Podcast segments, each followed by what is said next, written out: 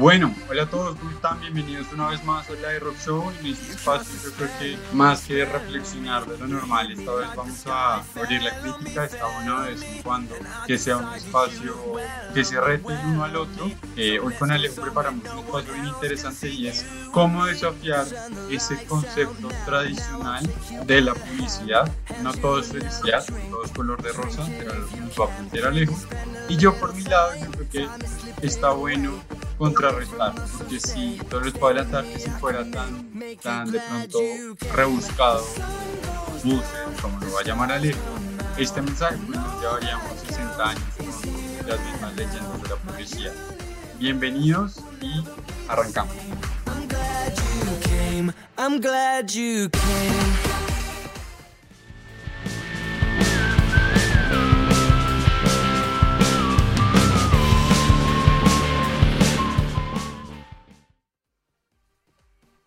Alejo, bienvenido, ¿cómo estás? Hola Andrés, gracias y qué chévere otra vez hacer parte del Rock Show. Como tú dices, con un tema diferente, con un tema un poquito más para pensar, para contraponer diferentes formas de ver el marketing. Digamos que hoy voy a jugar un rol un poco más ácido de porque mucho, muchas cosas de las que sabemos y hacemos todos los días en marketing, muchas de ellas están mediadas por, eh, por el bullshit. Que en este caso vamos a definir bullshit no como algo per se malo, es simplemente cosas que no tienen sentido o que no aportan de forma directa a la construcción del marketing científico y a, eh, sobre todo, a cómo nos ven eh, nuestros clientes, cómo nos ven otros profesionales que no están relacionados con el marketing y la publicidad. Y finalmente cuáles de estas prácticas pueden hacer daño a ese tipo de marketing que nosotros queremos posicionar, que es un marketing desde la honestidad, no desde el ego, no desde lo que está bien o mal, sino desde lo que funciona y finalmente pues también desde lo que impacta y desde lo que genera resultados. Entonces, Andrés muy amablemente y de forma también muy crítica va a ir haciendo contrapeso de esos ejemplos y diferentes prácticas en el marketing que creemos eh, parten desde el bullshit. Arranquemos por la tradición y es, ¿cuál es la canción que para ti suena bullshit o representa ese, ese punto de vista que nos traes hoy?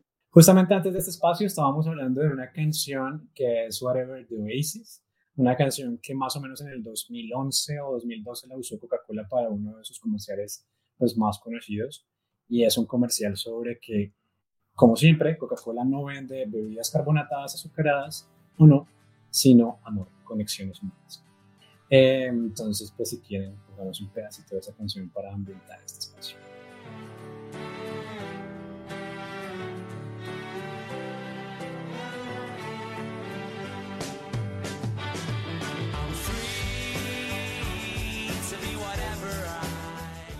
Bueno, y eso quiere decir entonces que nosotros decimos que las marcas no deberían estar generando conexiones emocionales y conexiones humanas con los consumidores.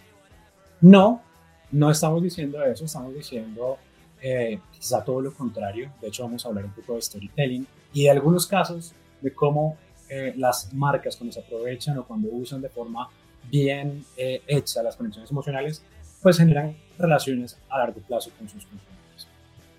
De una ahí arranquemos por el lado, yo creo que ahí es, ¿qué marcas sientes que aterrizan este punto? Por ejemplo, ya que comenzaste con Coca-Cola. Coca-Cola su misión a nivel global es refrescar al mundo y hacer la diferencia.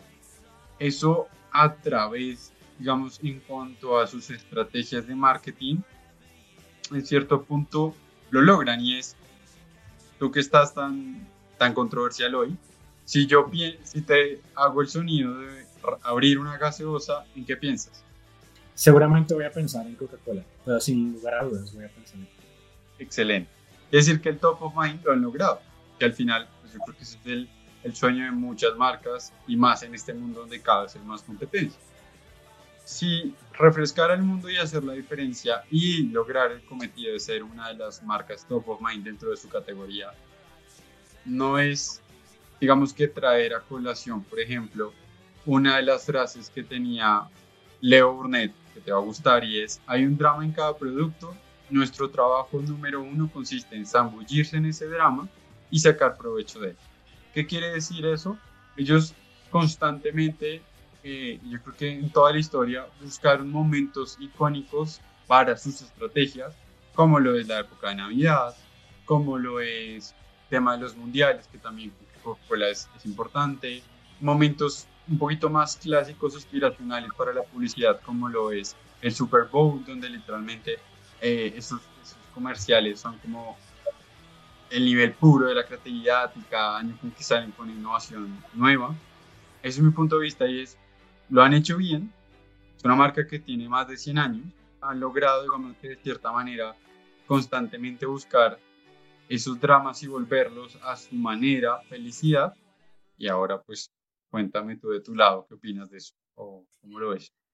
Claro, lo que pasa es que, digamos, cada vez más recientes estudios y cada vez más, más gente dice que no necesariamente el top of mind vende. Es decir, no únicamente el top of mind vende y eso es muy claro porque digamos que si así fuera, todo sería únicamente comunicación. En el marketing, todo sería comunicación y establecer una posición en, el consumidor. Y resulta pues que hay muchos otros factores que considera también el usuario a la hora de, de comprar y es eh, qué es lo que representa una marca, temas mucho más sencillos como la conveniencia, qué es lo que tengo a la mano. Eh, entonces, por ejemplo, la gente que va porque le gusta el corral desde que dejaron de vender Coca-Cola, pues puede ser que hayan algunos consumidores que han dicho, pues no voy al corral porque no vende Coca-Cola. Pero la realidad es que es una marca que sigue vendiendo y que reemplazó sus bebidas por otras bebidas. Entonces, ¿sabes? Creo que el usuario en general no le importan tanto las marcas como nosotros creemos. ¿Eso está mal? Digamos que eh, eh, no, ¿Eso quiere decir que tenemos que dejar de hacer marketing? No. Quiere decir, es más, como que estamos a veces perdiendo el horizonte de qué es lo que genera valor en una marca. Eh, no necesariamente entonces es solo eh, el propósito, no es solamente la diferenciación, no es solamente estos valores emocionales, sino cómo yo llevo realmente algo que es diferente, algo que soluciona una necesidad algo que mis consumidores quieren y algo que les importa a la hora de comprar. Entonces, eh, es más eso, es como más ese enfoque de lo práctico, eh, a veces está por encima de lo emocional. Ok. Voy a irme por una marca que amo con todo mi corazón y, y la misión me gusta mucho y te voy a complementar con una frase de David Ogilvy y es Adidas, misión, liderar la industria de artículos deportivos con, con marcas basadas en la pasión por el deporte y estilo de vida deportivo. ¿Qué hacen ellos a nivel de campañas? Hacen todo súper inspiracional, eh, desde la línea running, desde la línea de, fútbol, desde la línea de, de, originals, como que es algo que uno siente cercano y a la vez, pues, como que es, una meta, ¿no? Sacan los guayos de Messi y yo puedo literalmente acabé de comenzar a jugar fútbol, pero los quiero porque, pues, ajá, voy a acercarme a ser como Messi. Y, y quería un poco poner este ejemplo porque la, la frase de David Ogilvy, que pues, leyenda de la publicidad, eh, es cuando escribo un anuncio, no quiero que me digas que lo consideras creativo, quiero que lo consideres tan interesante como comprar el producto anunciado. Yo personalmente como usuario me pasa eso, o sea, me aparece la publicidad de Adidas con los últimos tenis para correr, gente muy parecida a mí, que en eso siento que han cambiado mucho el modelo también, y es, para algunas cosas usan superestrellas, para otras simplemente los mortales que usamos los productos, pero la campaña en sí y, la información, como lo comunican, los medios donde lo comunican, están, logra esa conexión, eh, logra como venderme algo que no necesito, que de eso también supongo que vas a tocar el punto, eh, que igual me dan ganas de comprarlo. Y es porque si yo a pesar de que sé y soy consciente que no lo necesito, me dan ganas de comprarlo y lo compro, eh, estas estrategias tú le ves el lado oscuro. No, yo creo que no les veo el lado oscuro y de hecho siento que es algo muy importante que la marca finalmente pues tenga unos valores y que esos valores se reflejen también en quién yo soy o en cómo quiero consumir. Yo, por ejemplo, eh, tengo muy presente Adidas y versus Adidas o Nike o Puma o Reebok, estaría mucho más dispuesto a comprar Adidas y no tiene que ver únicamente con eh, los valores emocionales o lo que comunica la marca. Ayuda, ayuda un montón, pero luego de eso vienen otros factores, como la conveniencia, qué tan fácil es comprar en línea eh, en esta marca, si tengo sobre todo si tengo, y este, este, punto es muy importante, hoy en día el 92% de las personas no compran porque a la marca o un experto recomiende. Compran es porque un amigo recomienda o porque un influencer recomienda o porque un cercano con credibilidad lo hace. Entonces de ahí lo que tú decías, es importante que la marca use grandes jugadores que, están dispuestos a darle la bala a la marca, claro, pero también es muy importante que alguien al que uno le cree, pues haga ese mismo aval. Pero entonces fíjate que no es únicamente, digamos que a veces nos centramos mucho en lo creativo y lo creativo es un pedazo apenas de todo ese mix de marketing que hace que yo finalmente tome una u otra decisión. El precio ayuda, la distribución ayuda, eh, todo eso que te decía ahorita, de qué tan fácil es comprar, pues ayuda. Entonces, a veces ensalzamos más de lo necesario lo creativo cuando eh, deberíamos tener como la capacidad de generar más allá de tácticas, estrategias que se unen en un solo punto y eh, de verdad eh, mancomunadamente para lograr que el resultado sea vender. Entonces, cuando tú me hablas de que las marcas tienen propósito, una vez escoge los propósitos de las marcas y todos terminan pareciéndose mucho entre sí. Entonces, Adidas quiere cambiar el mundo, igual que lo quiere cambiar Google, igual que lo quiere cambiar Coca-Cola y Starbucks, solo que lo hacen desde diferentes puntos. Entonces, Starbucks quiere hacer un mundo mejor llevando, ¿cómo es? Llevando eh, se me olvidó ahorita, estábamos justamente leyendo el valor de, de, Starbucks, pero es algo así como eh, generar cambio a partir de una taza de café, una taza de café a la vez, una persona a la vez, en una comunidad a la vez. Sí, pero finalmente nos, nos olvidamos y como que nos da pena decir lo que realmente hacemos, que es vender. Nosotros no estaríamos acá hablando de marketing, hablando de publicidad, si nuestro objetivo no fuera vender. Como que nos da pena y disfrazamos todo este propósito de consumo detrás de propósitos eh, humanos. Eh, y aquí se me viene a la, cabeza un ejemplo muy, muy importante en, el marketing y la publicidad, que fue una campaña que hizo Mondelez más o menos hace, no sé si hace como año, un año y medio, un poquito más, que se llamaba Humaning. Ellos decían, ya no vamos a hacer marketing, vamos a hacer humaning. ¿Y qué es humaning? Humaning es crear conexiones importantes en la gente para que a través de esto se consuman más nuestros snacks. Siento que es un poco disfrazar el propósito comercial de lo que hacemos. Todos aquí queremos vender como marcas. ¿Por qué no hacemos exactamente eso en lugar de pensar que estamos cambiando el mundo a través de nuestras marcas? ¿Quiere decir eso que las marcas no pueden tener propósitos altruistas? No.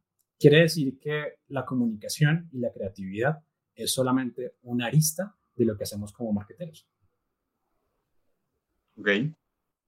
Entendiendo eso, ahí hay un cierto cliché que además con el tiempo no ha logrado. O sea, siento que cada vez es más común usarlo en momentos de, de crisis, lo cual no está bien, o como un caso demasiado inspiracional, y es el tema de humanizar la marca. Eh, ese, tema, ese tema lo digo porque cuando una marca tiene problemas, humaniza eh, y hace la exposición más humana posible de la carne que hay detrás.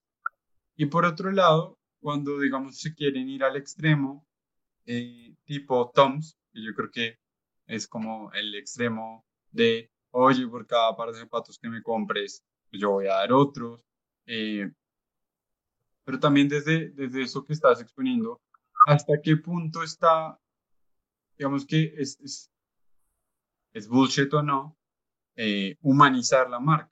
O un poco que las estrategias estén basadas como en ese factor. Claro, yo creo que no siento que el bullshit en sí, que humanizar en sí mismo sea bullshit.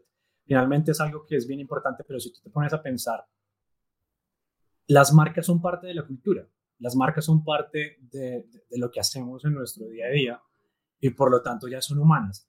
¿Qué quiere decir humanizar una marca? quiere decir eh, ponerla al nivel del ser humano. Es como, como que me parece que hasta cierto punto puede ser contradictorio. Cuando en cambio uno dice, es que yo voy a diseñar servicios o productos pensando en el ser humano, antes no lo hacías. ¿Sí me entiendes? Es como, es, es una redundancia de lo que por sí misma la marca debería estar haciendo. Eh, es un poco, siento a veces como lavarse las manos de lo que te decía antes, del propósito consumista cuando el propósito finalmente es vender. Entonces hay, hay, hay un modelo de análisis de, marcas o de análisis de modelos de negocio que se llama las tres Cs, que es el consumidor, la competencia y la compañía misma. Entonces, que básicamente dice, tú deberías tener productos que les interese a los, a los consumidores. Y entonces ahí entran otras teorías de las que seguramente si nos da tiempo hablaremos. Entonces todo el mundo estudió en la universidad la jerarquía de necesidades de Maslow. ¿Que para qué sirve? Pues digamos, yo en la práctica pues nunca la he utilizado eh, y ahorita hablaremos de ello más en, profundidad. Pero es que las marcas en sí mismas son cosas que la gente necesita en, una, en un grado más que otras. Eh, ¿La competencia hace bien las cosas o podría yo sacar un producto que hiciera mejor las cosas que la competencia? Probablemente sí, pero en la práctica igual lo que hace la competencia funciona y por eso vende. Y finalmente, si los consumidores creen en la compañía, que es ahí donde quizá entra eh, más fuertemente el, el humanizar las marcas, es porque cada vez los consumidores quieren marcas que estén de acuerdo con lo que piensan y que tengan una posición frente a los temas importantes en la sociedad que tengan una posición frente al calentamiento global, que tengan una posición frente a si son reciclables o no, que tengan una posición frente a temas políticos, que tengan una, una posición frente a la vida misma. Y cada vez es más importante que la gente compra cuando cree. Entonces, es ahí donde cabe el discurso de humanizar, pero no porque las marcas en sí mismas no sean humanas. Bien. viendo eso, yo creo que ahí vámonos a la parte como académica y es en qué momento de pronto esas teorías fallan. Y es, estás hablando de que hay cosas que traemos, y yo creo que todos lo hemos estudiado desde cada una de las carreras, que, que de todo eso que viene de hace tantos años, de verdad de pronto no está adaptado y lo que de pronto está vendiendo en palabras muy sencillas sería humo desde la academia. Fíjate que hay una, hay una frase que mal se atribuye a, una, a, un, hombre, un hombre de negocios que se llamaba John Wanamaker, que era más o menos así, a veces no la recuerdo como 100% para citarla, pero decía, la mitad del dinero que se invierte en publicidad se malgasta. El problema es que no sabemos cuál de las mitades es la que le pasa eso. Si te pones a pensar, es algo que a uno le dicen en la, en la universidad y que a la, a la hora de la verdad, pues si yo me parara a, presentar algo frente a un cliente y dijera esa frase, mi cliente tendría todo el derecho de despedirme como agencia. Porque como así que no sabes cuál es la parte del dinero que te estoy dando que funciona y que no funciona. Entonces fíjate que son paradigmas que cada vez son menos actuales porque hoy en día hablamos de que somos capaces de hacer una atribución casi que completa de aquellas campañas que funcionan y que no de aquellos medios de comunicación que funcionan y cuáles no, cuáles contribuyen más a vender. Entonces, si nosotros como publicistas no pudiéramos dar cuenta de cuál es la parte que funciona de la inversión en publicidad y en medios, pues estaríamos, de verdad que estaríamos en, la, eh, en la profesión equivocada. Pero es una frase que se usaba mucho para justificar la inversión en awareness y justamente el top of mind. Lo importante no es que te compren, lo importante es que te eh, tengan en la cabeza para cuando tengan que comprarte. Era una frase que se, usaba para justificar esos gastos.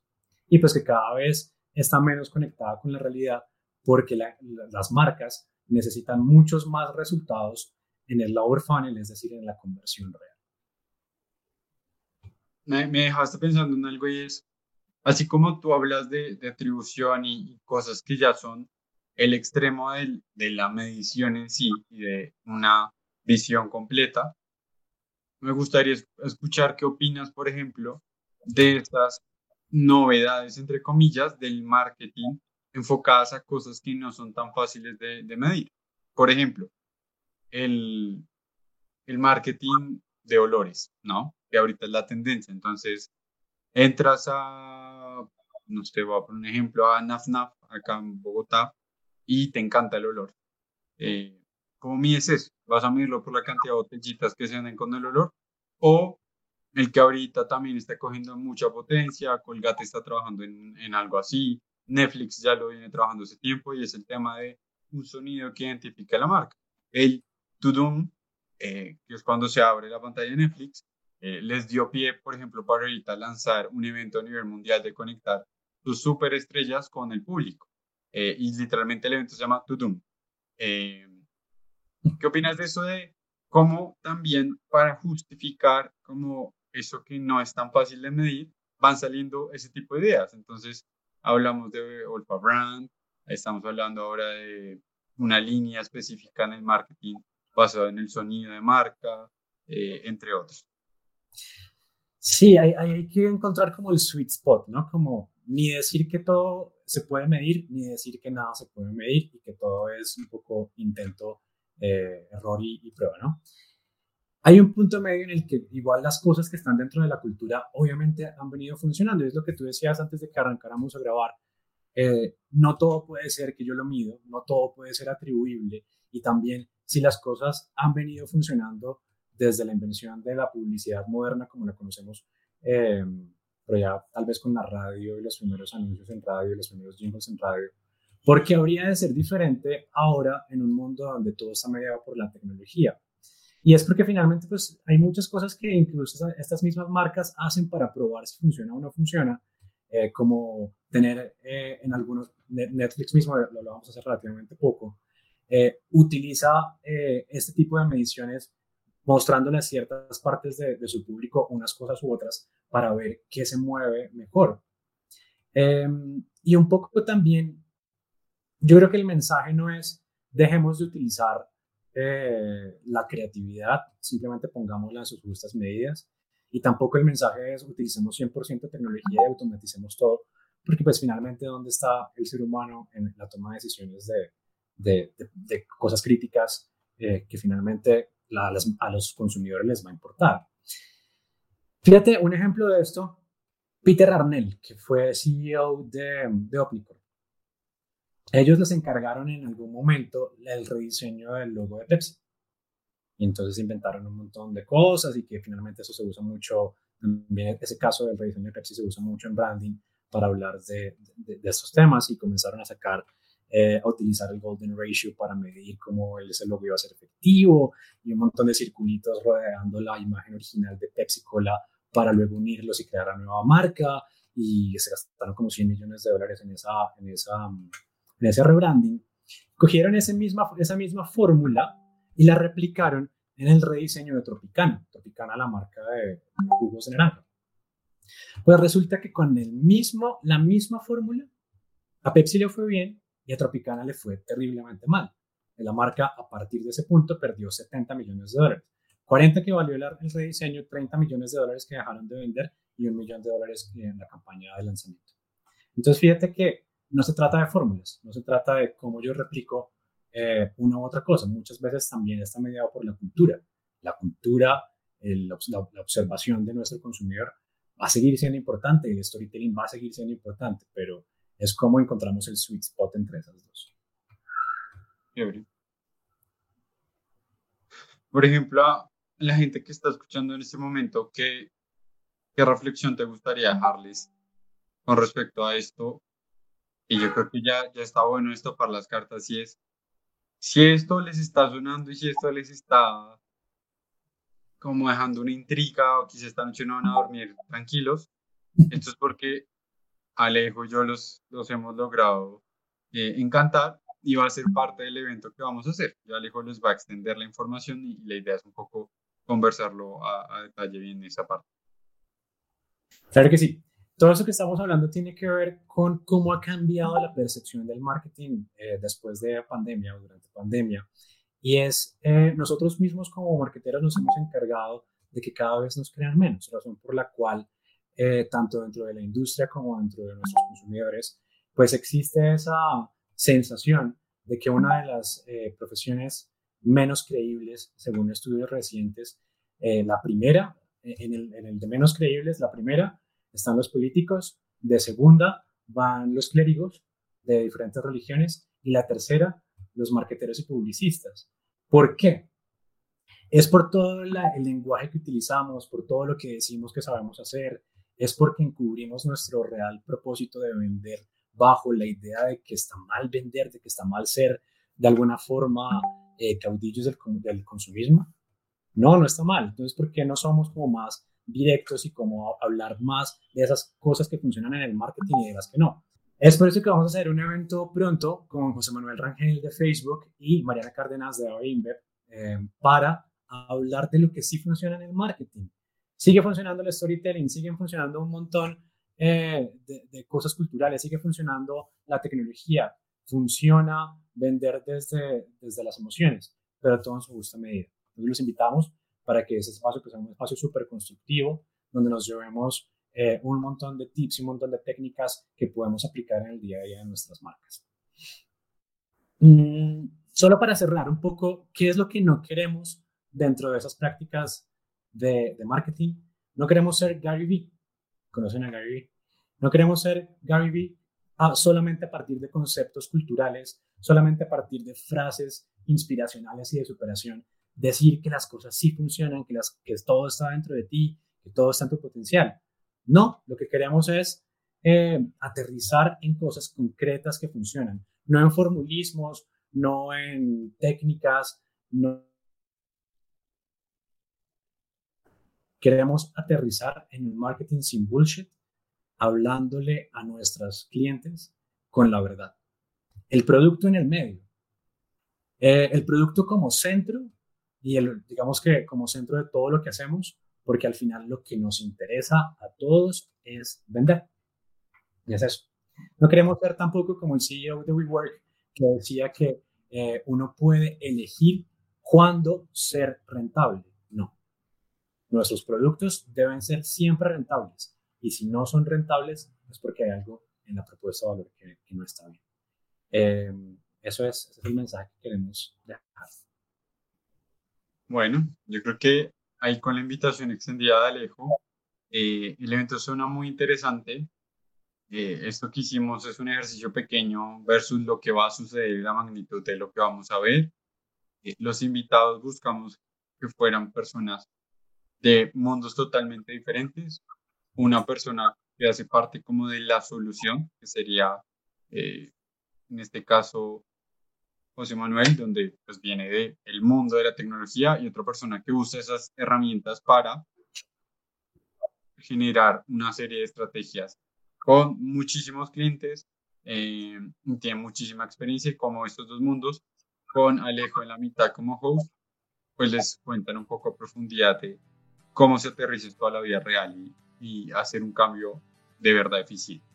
Eh, un gusto haberlos tenido, nos despedimos y nos veremos en el próximo capítulo con alguna otra irreverencia, ojalá de mío. Gracias Andrés.